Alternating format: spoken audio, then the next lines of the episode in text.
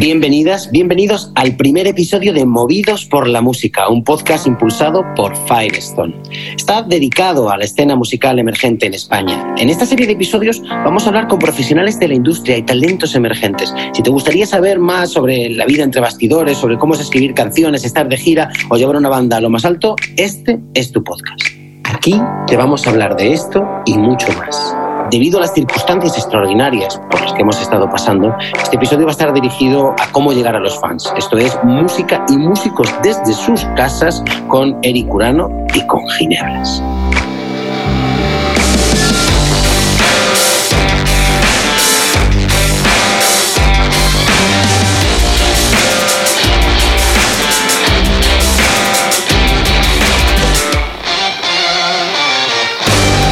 Mi nombre es Ángel Carmona y voy a ser tu host. Soy periodista y presentador de radio musical. Si te suena mi voz, te doy dos posibilidades. Me has escuchado alguna que otra mañana en Hoy Empieza Todo en Radio 3 de 7 a 9 o nos hemos encontrado en algún show de la escena indie musical española. Bien podemos decir que la escena musical se vio sacudida en los últimos meses. Todas las salas de conciertos se cerraron, los festivales se pospusieron, eh, en el mejor de los casos o fueron cancelados y ahora parece que andan congelados con los mismos carteles para 2021.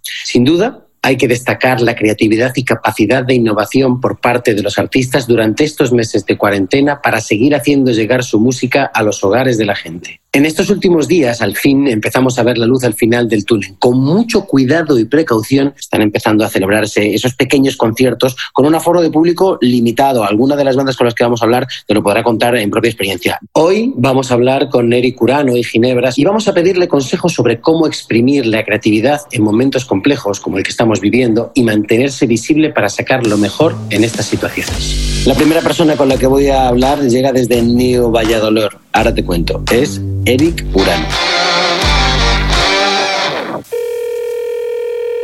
Eric Urano, ¿cómo estás? Muy buenas. Pues bien, aquí surfeando la ola que nos ha caído y nada, encantado de hablar contigo un ratito. ¿Cómo habéis pasado la cuarentena?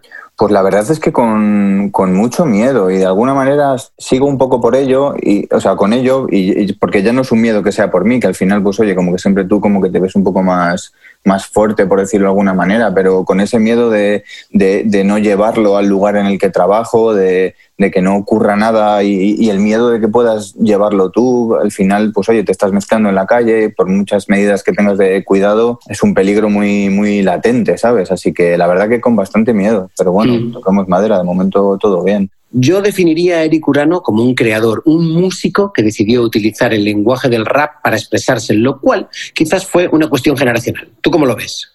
Sí, totalmente. Además, sí, me gusta la palabra lenguaje, como que al final el, rap es el lenguaje creativo que yo he escogido o como bien dices, que me ha, que me ha caído de alguna manera por, por el contexto así generacional y demás, ¿sabes? Pero sí que es verdad que al final es una etiqueta que para mí simplemente pues me sirve como, como puerta, digamos, a, un mundo mucho más complejo y más amplio. Siempre tengo ese pie puesto en el rap en cuanto a que lo veo, como te digo, como un lenguaje, un idioma, por decirlo de alguna manera, con el que yo me expreso, pero como que hace mucho tiempo que, que los cánones de ese idioma pues decidí saltarlos, digamos. Pues explícame tu presente, porque claro, has tenido que enfrentarte a una tarea titánica, ¿no? O sea, un disco que sale eh, un, un, 20 de marzo cuando un 11 de marzo eh, se produce un confinamiento nacional. Eh, relacionado también con, una cuestión que es, que es planetaria, ¿no? que está pasando en, en, todo el, en todo el planeta. primero, eh, ¿Te planteaste en algún momento frenar la salida del disco? ¿Era ya inevitable y estaba todo tan preparado que era, que era imposible o decidiste afrontarlo eh, con, la situación que había? Pues lo hablé con Luis, el de Sonido Muchacho, y, la verdad es que sí, yo lo hablé un poco en plan de, uff, ¿qué hacemos? ¿Sabes? Que parece que todo esto se está complicando demasiado. Y la verdad es que, como bien dices, la maquinaria ya estaba demasiado engrasada y encendida como para parar, pero aparte también decidimos no, hacerlo de alguna manera, porque al final veíamos que, la narrativa y el concepto del disco iba tan acompasada con los acontecimientos que estaban ocurriendo que, que, no sé, no podíamos privar al presente de que eso saliera, digamos, ¿sabes? Como que mm. al final pues se vino dado así y simplemente pues pues dejamos que, sucediera, la verdad. También, también yo personalmente y, y, en mi interior lo enfoqué un poco también como de, de regalo un poco a la gente, algo que estábamos viviendo muy difícil y, yo sabía que mucha gente pues, pues lo, esperaría y, lo disfrutaría. Así que yo también para mí fue como una especie de, regalo y decir, pues oye, quiero sacarlo ahora y que, y que ayude un poco a la gente. Eh, por eso, Eric, eh, me encantará saber eh, cómo se eh, trabaja promocionalmente en un momento en el que solo hay una noticia en el planeta. ¿Cómo afronta uno eso?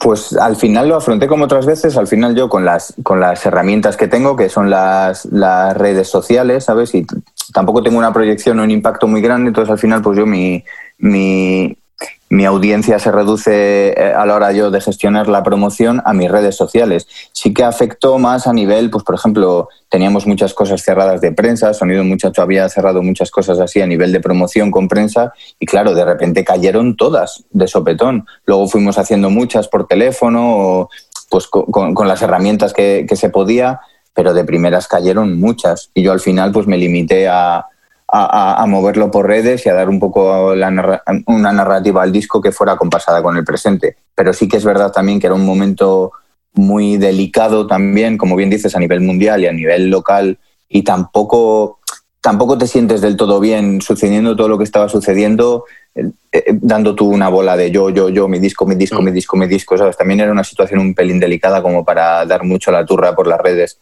Así que pues con naturalidad, intentando promocionarlo con las herramientas y bueno, luego ya se fue asentando un poco todo y ya ha cogido un poco una ruta el propio disco el solo, ¿sabes? Y esa cabeza creativa que tú tienes eh, ha puesto ya su objetivo en tocar en directo. ¿Te estás imaginando cómo serán los próximos directos y, y si hay alguna incorporación técnica o hay algo que se tenga que sumar a partir de, ahora a algo que era tan efectivo como la relación entre un artista y su público con un escenario solo de por medio? Pues la verdad es que es curioso porque tengo como una incertidumbre muy grande con todo esto porque, porque al final como es una información que va cambiando constantemente, de repente es como que se te plantea un, un, escenario mental en el que a lo mejor pues va a haber menos gente o, o las cosas van a ser distintas pero a la vez tengo como esa incertidumbre de que de, repente mañana puede cambiar todo y puede volverse a caer todo, o, no sé, como que de repente lo vivo con una incertidumbre que la verdad que no sé, no sé qué decirte en ese aspecto, porque no, no me llego a imaginar un, un, concierto ahora mismo, pese, a que están saliendo y, va a haber que hacer en breve. Sí. La verdad es que es que no, no sé cómo planteármelo, ¿sabes? Y, y, ya que no te imaginas lo del futuro, ¿te recuerdas los del pasado? ¿Se recuerdas la última vez que Eric Urano estuvo encima de un escenario?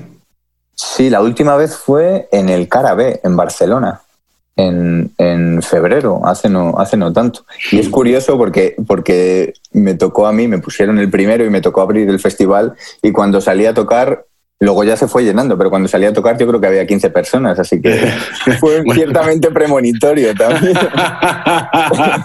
vengo rodado ya, vengo llorado de casa. sí, bien deshecho, ¿eh? no te preocupes, cuando tengo que tocar delante de 30 ya te lo, ya te lo sabes. Eric, eh, nos vamos incorporando incluso en, en, el mundo merchant, ¿no? Estábamos viendo que, que hay una línea streetwear muy atractiva eh, a partir de tu concepto de Neo Valladolid, pero que ya incluye las mascarillas. Sí, la verdad que, se vino así todo un poco de repente y la verdad que vimos la posibilidad de, hacerlas y, ya era una idea que veníamos haciendo. Por ejemplo, yo saqué una colección con, la marca de ropa látigo que estaba basada en pasamontañas y, siempre me ha parecido muy, muy interesante esa idea de, privatizar el rostro, de taparlo un poco, sobre todo con, todo lo que se está viniendo también así de, de observación a todos los niveles. Y, nada, pues me lo propuso Luis y, me pareció una buena idea, así que tiramos para adelante con ello. Eh, ya me lo estás poniendo también en, bandeja, ¿no? Eh, la pérdida de, intimidad, de privacidad, que va a ser una de las claves eh, en el futuro. no sé si, si, tú todo esto ya lo estás apuntando, no sé si en tu cabeza, no sé si, si, si ya tu cabeza está puesta en, en comentar estos tiempos que parecen ficción en tus canciones. Es curioso porque me han dado tanto la vuelta a la tortilla que, que, mi discurso que es eh, eh, futurista y casi de ficción me lo han convertido en costumbrista. O sea que, que, ya no sé ni qué, ni qué hacer. A lo mejor ahora me paso a lo que yo pensé que era el costumbrismo y acaba siendo, y acaba siendo el futuro.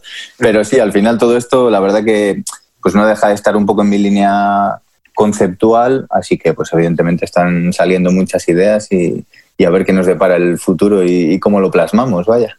Habrá que pensar en, nuevos escenarios, Eric. No sé si estuviste al tanto de ese concierto virtual que hizo Travis Scott, que ha hecho que, muchas chicas y muchos chicos hayan ido a su concierto por primera vez y que digan que ha sido la experiencia de su vida eh, sin que yo pueda imaginar lo que es, ¿no? O sea, estaba viendo a algunos youtubers eh, y su excitación y me, costaba eh, sacarlo adelante. No sé si para ti se abren algunos parámetros eh, a través de, por ejemplo, esta iniciativa. no solo lo ha hecho eh, Travis Scott, también Marshmallow y, unos cuantos más. Pues la, verdad que me parece, una, un, me parece un escenario bastante interesante y que evidentemente llegado un momento que, iba a haber que, que, abordarlo. Me parece muy interesante de repente pasar toda esta realidad a esa, a esa realidad digital que al final es una realidad con la que también estamos conviviendo a diario.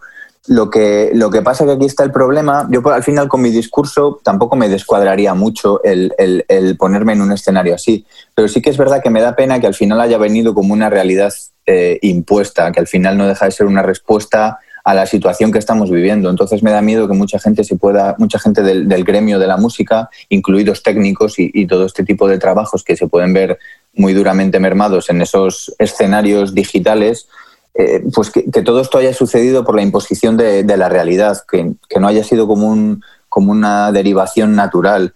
Entonces es algo que me gusta mucho y me parece que, hay que empezar a caminar eh, por esos terrenos digitales o más impersonales o deshumanizados en el buen sentido de la palabra, pero me da miedo que al final eso no acabe siendo una polarización más de que los que puedan permitirse hacerse ese tipo de eventos, porque al final son eventos muy soporteados por marcas que no, no sé de, momento qué rentabilidad económica pueden tener para artistas emergentes sobre todo.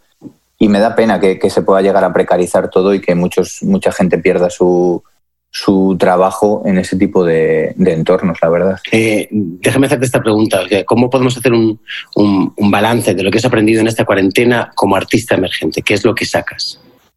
Pues, pues saco tristemente esa realidad de que, de que, mm, de que todo se acaba polarizando más, igual que, pasa un poco en la realidad de que los más ricos son más ricos y los más pobres son más pobres, creo que aquí pasa un poco lo mismo. El, artista asentado y con un público grande ya asentado puede seguir haciendo que su rueda gire, pero el artista emergente o con un público más reducido o de un perfil más bajo se va a ver todavía más, más imposibilitado. Si ya vivimos en, en, la dictadura de los logaritmos muchas veces, que si no, si no generas esa atención, no, no, se incrementa, pues yo creo que, que, todo esto, lo, todo el tema de la cuarentena y todo esto que hemos vivido lo ha acabado polarizando más. Y la gente menos conocida la va a costar todavía más emerger, como la palabra emergente indica, ¿sabes? Mm y la peña que está sentada pues va a ser la que va a poder seguir manteniendo un poco ese estatus. Cruzo dedos para que este año termine de la mejor manera. Muchas gracias, Eric, por estar con nosotros y espero que pronto nos veamos en el mundo exterior. Muchas gracias a ti. Nuestras siguientes invitadas son las chicas de Ginebras. Esta girl band se formó en el año 2019 y nos están escuchando ahora mismo. Hola Mau y hola Sandra Ginebras, ¿cómo estáis? Hola, ¿qué tal? Estamos hablando con, dos cuartas partes de, de, Ginebras. Eh, nos faltaría eh, Raquel y, Jules para poder hablar de una formación que es uno de los grupos que, que a nosotros más nos divierten porque sentimos que más se divierten haciendo su trabajo, que es este de, hacer música. Para nosotros eh, pertenecen a una extintante generación que incluye a un montón de bandas súper jóvenes, tipo Cariño, Jolotes Mexicanos, Melenas, Carolina Durante, o sea, bandas que tienen eh, con su composición pues eh, personas muy jóvenes, pero que siguen con, trabajando con los instrumentos básicos del pop. O sea que por ahora no hemos visto trabajar con, con, un sampleo ni nada de eso todavía, ¿no? De momento no. De momento, de momento. No, pero nada en absoluto está descartado. Eh, hemos tenido un, pues eso, pues básicamente una pandemia, ¿no? O sea, hemos tenido un fin del mundo, eh, por, del cual por ahora hemos salido victoriosas y, la pregunta sería saber cómo, cómo ha funcionado el grupo de WhatsApp de, la banda, ¿no? O sea, si ha estado súper activo, si ha echado fuego, si, si de repente eh, no lo mirabas en una hora y, y había 200 notificaciones, ¿cómo ha funcionado? Que digo, que ha habido de todo, o sea, se nos han ocurrido ideas, lo que has dicho de de repente que se te vaya la olla y estar a tu bola y coger el móvil y 80.000 mensajes. Sobre todo, sí que es cierto que ha habido más fuego de lo normal. Era muy tenso, en plan, como mucha presión y hablarlo por WhatsApp ha sido un poco durillo, pero bueno, seguimos enteras y amándonos. Lo que hemos visto durante todas estas semanas es cómo se iban aplazando y posteriormente cancelando los, los festivales. Más que eso, yo intento ser positivo y como mínimo digo congelando, ¿no? Porque los carteles se han mantenido para el año que viene y no sé cómo, ya, yo os lo pregunto como espectadoras, ¿cómo habéis vivido eh, ese momento en el cual es como, uy, este festival, este ya no, uy, aquí ya tampoco, uy, venga, pues habrá que esperar al año que viene? ¿Qué, qué sensaciones produce? A ver, ha sido un poco triste porque era el primer. Nosotras desde siempre hemos dicho que nuestro objetivo como banda era tocar en festivales. Y de repente este año iba a ser, pues nos íbamos a desvirgar en esto y ha sido como un jarro de agua fría, en plan, sí, pues no. Entonces, ahí un poco triste y también como espectadoras, o sea, mm, todos los veranos íbamos a algún festi mínimo, uno, mínimo. Y claro, este año estamos aquí encerradas, con unas fiestas en 40 metros cuadrados que no me da para mucho en parte lo hemos ido asimilando de una manera bastante positiva, ¿sabes? sin hacer drama, tanto como espectadoras como grupo. ¿eh? Bueno, entonces hay que eh, mantener a, la banda a flote, lo habéis sabido hacer de una manera sobresaliente en cuanto a las canciones, hemos tenido que esperar con los conciertos y cómo se relaciona uno con la gente que se está esperando, o sea, con, los seguidores. No sé si eh, habéis hecho alguna actividad especial vía Instagram, si, si, no sé si, si, a vuestra edad todavía funciona Facebook o si pensáis que eso es de abuelos, no sé exactamente cómo lo habéis hecho? No, sí, estuvimos haciendo, creo que hicimos cuatro en total, cuatro directos en Instagram y como estábamos en casa, pues sí que hemos participado muchísimo con la gente, en plan, hablando pues como si fuesen amigos nuestros, porque podrían serlo perfectamente, también te digo. Y, guay. Pero ya habéis hecho el, concierto post-pandémico eh, y no sé qué sensación se produce esa, ¿no? Un concierto en el cual, como mucho, si no me equivoco, pueden pasar como un máximo de 30 personas, pero os están viendo eh, vía telemática muchas más. Eh, ¿qué, qué, qué, qué experiencia, qué se saca de eso? ¿Cómo sentisteis? a ver, fue raro. Em, fue raro, pero o sea, que al final nosotros tampoco tenemos tanta, tanto, tanto, tanto bagaje, ¿sabes? Entonces, fue raro porque en realidad había menos gente mm, delante de, a lo mejor la gente que hemos tocado, pero es que estaban a tope, o sea, como que fue la primera vez que yo veía gente ahí dentro de lo que podían los pobres, ¿sabes? Es que era como yo digo, y se querían levantar y bueno, se levantaban al final, pero se querían mover, ¿sabes? A mí me sentirte con la, no presión, pero que hay una persona que ha pagado para verte desde el ordenador de su casa, entonces es como, también intentamos enfocarle un poco a eso, o sea, comunicarnos con la peña, y decirle, como que hacerles partícipes. Hicimos un sorteo para que todo el mundo pudiese conseguir cosas. Y nada, pues como raro, pero hay que adaptarse, es lo que hay. Claro que sí. Bueno, pues desde aquí gracias también a, toda la gente que sigue montando conciertos, ¿no? O sea, habrá que inventarse historias eh, en esta pausa eh, y quién sabe si, si, sacamos de aquí algo eh, para el futuro. Ya veremos qué es lo que va pasando. La cosa está en que vosotras estáis justo ahí como sacando y sacando temas. El disco lo habéis dejado para después del verano, ¿no? Sí. Era, era la idea inicial, sacarlo pues estilo eso, septiembre, octubre, y lo vamos a seguir manteniendo pues porque porque hay que tirar para adelante. Sí, cambiar todos los planes, ya era muy lío y dijimos, venga, para adelante con, lo que sea. Y, hay plan B, lo digo porque si de repente eh, hay repunte, hay un, dos, tres rebrote, eh, eh, ¿lo sacamos sí. o sí? sí? No, siempre hay plan B. Sí. No sabemos, hay que, hay que dejarse llevar. O sea, ya hemos aprendido que en la vida que tener un plan, pero estar preparados para... por lo que pueda pasar. No sé, de momento sí que pues eh, hemos anunciado una gira y tal, y, y, si no se pueden hacer conciertos tendremos un plan B. A la hora de sacar el disco, pues según cómo, cómo vaya fluyendo la cosa. Es igual decimos pues que vamos para adelante o, lo retrasamos. Yo no quiero retrasarlo más, o sea, tengo una ansia de que... bueno, eso saldrá, estoy, estoy completamente seguro de que esas canciones las podremos disfrutar. Oye, yo sé, he, he metido en, eh, en una eh, generación sin querer encuadrar a nadie que en la cual em, pues están las Cariño, están las Melenas, están ajolotes mexicanos, eh, está Carolina Durante. Yo sé que, que, sois muy distintos, pero creo que hay un punto como mínimo de, de, conexión en eso, ¿no? En que, en que hay una, una historia que rezuma juventud y que aparte los instrumentos con los que trabajáis habitualmente son los de las bandas de pop que ensayan en vamos a decirlo de, esa manera. ¿Habláis habitualmente con las bandas? ¿Estáis al tanto de saber cómo se lo van a montar ellos eh, y, cómo, no sé si estáis pensando incluso en sinergias futuras, de decir, venga, pues como tenemos que reactivar esto, pues nos ponemos eh, todas eh, mano a mano y lo sacamos adelante? No, a ver, por, suerte, porque nosotras antes de entrar en todo esto, que llevamos un año, también éramos fans de, de lo que hacía toda esta gente que nos está rodeando ahora. Y por suerte hemos tenido la suerte de tener contacto con ellos a través de redes sociales, no con todos, pero sí con algunos. Y me encanta pues eso, el, contarnos cosas y tal, pero no preguntamos en ningún momento cuál es su plan y ellos nos preguntan cuál es el nuestro, vamos por libre en eso y luego nos hermanamos en plan amistad porque nos gusta lo mismo. Yo tampoco llego a entenderlo muy bien, en plan de que hacemos cosas diferentes, pero al final es que nos escucha la misma gente, ¿sabes? Pero bueno, nada, pues el hermanamiento total, o sea, ningún mal rollo y todo, todo guay. Qué guay. A mí, a mí, me encanta sentir que eso, que van llegando bandas nuevas y que vamos escuchando eh, eh, historias eh, distintas, más actualizadas. Y es una cosa que, personalmente, como oyente de la música, me apasiona. lo curioso es que a vosotras conocimos con una versión, os conocimos con, el, con, el, con altura de, de Rosalía. Lo primero, ¿Había otra versión? O sea, cuando, cuando Ginebra se juntaban en el local, ¿tocabais otras versiones o deliberadamente fue esta? No, nosotras, eh, Mau y yo, al principio del todo, bueno, Mau y Sandra, eh, hacíamos conciertos, dos que dimos tocando versiones todo el rato, en plan en acústico, eh, con una guitarra y en un escenario de, de 20 centímetros. Ahí tocábamos covers, pero porque tampoco teníamos canciones. Y cuando nos juntamos para preparar ya nuestro concierto, supuestamente iba a ser todo canciones nuestras, pero es que no teníamos muchas.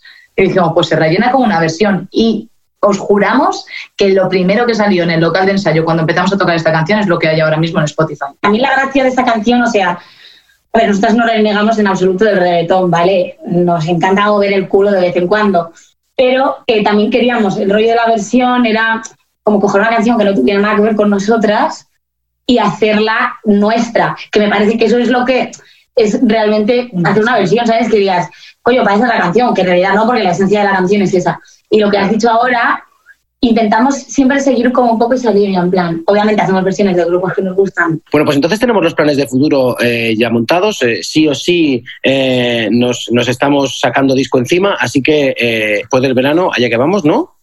Eso es. Y luego, ya, pues conforme vaya viendo conciertos, eh, eh, los iremos sacando adelante. ¿Qué tal si tenemos una, una invitación sugerente ahora mismo a poder eh, escuchar una de esas canciones en este formato home studio que habéis preparado para nosotros? ¿qué, ¿Cuál es la canción que vais a tocar? La de Vintage. es que es la que me queda mejor en acústico, creo. Perfecto, chicas, la escuchamos.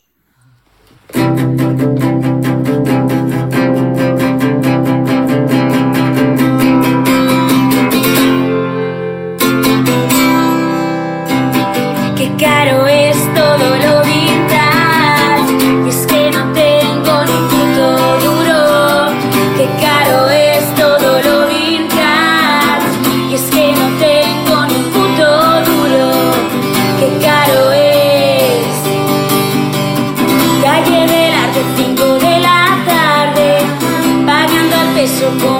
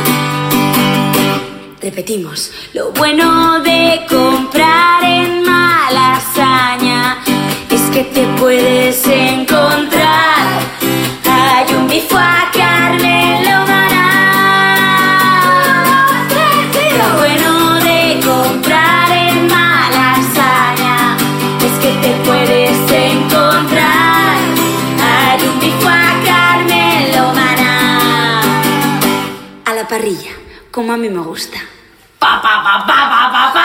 Es que no tengo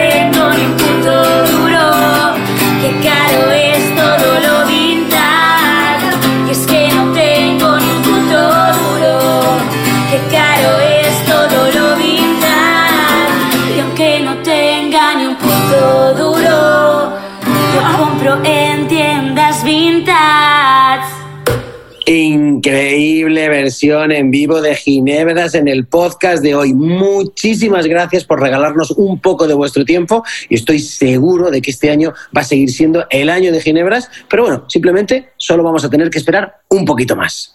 Igualmente, muchísimas gracias, Ángel.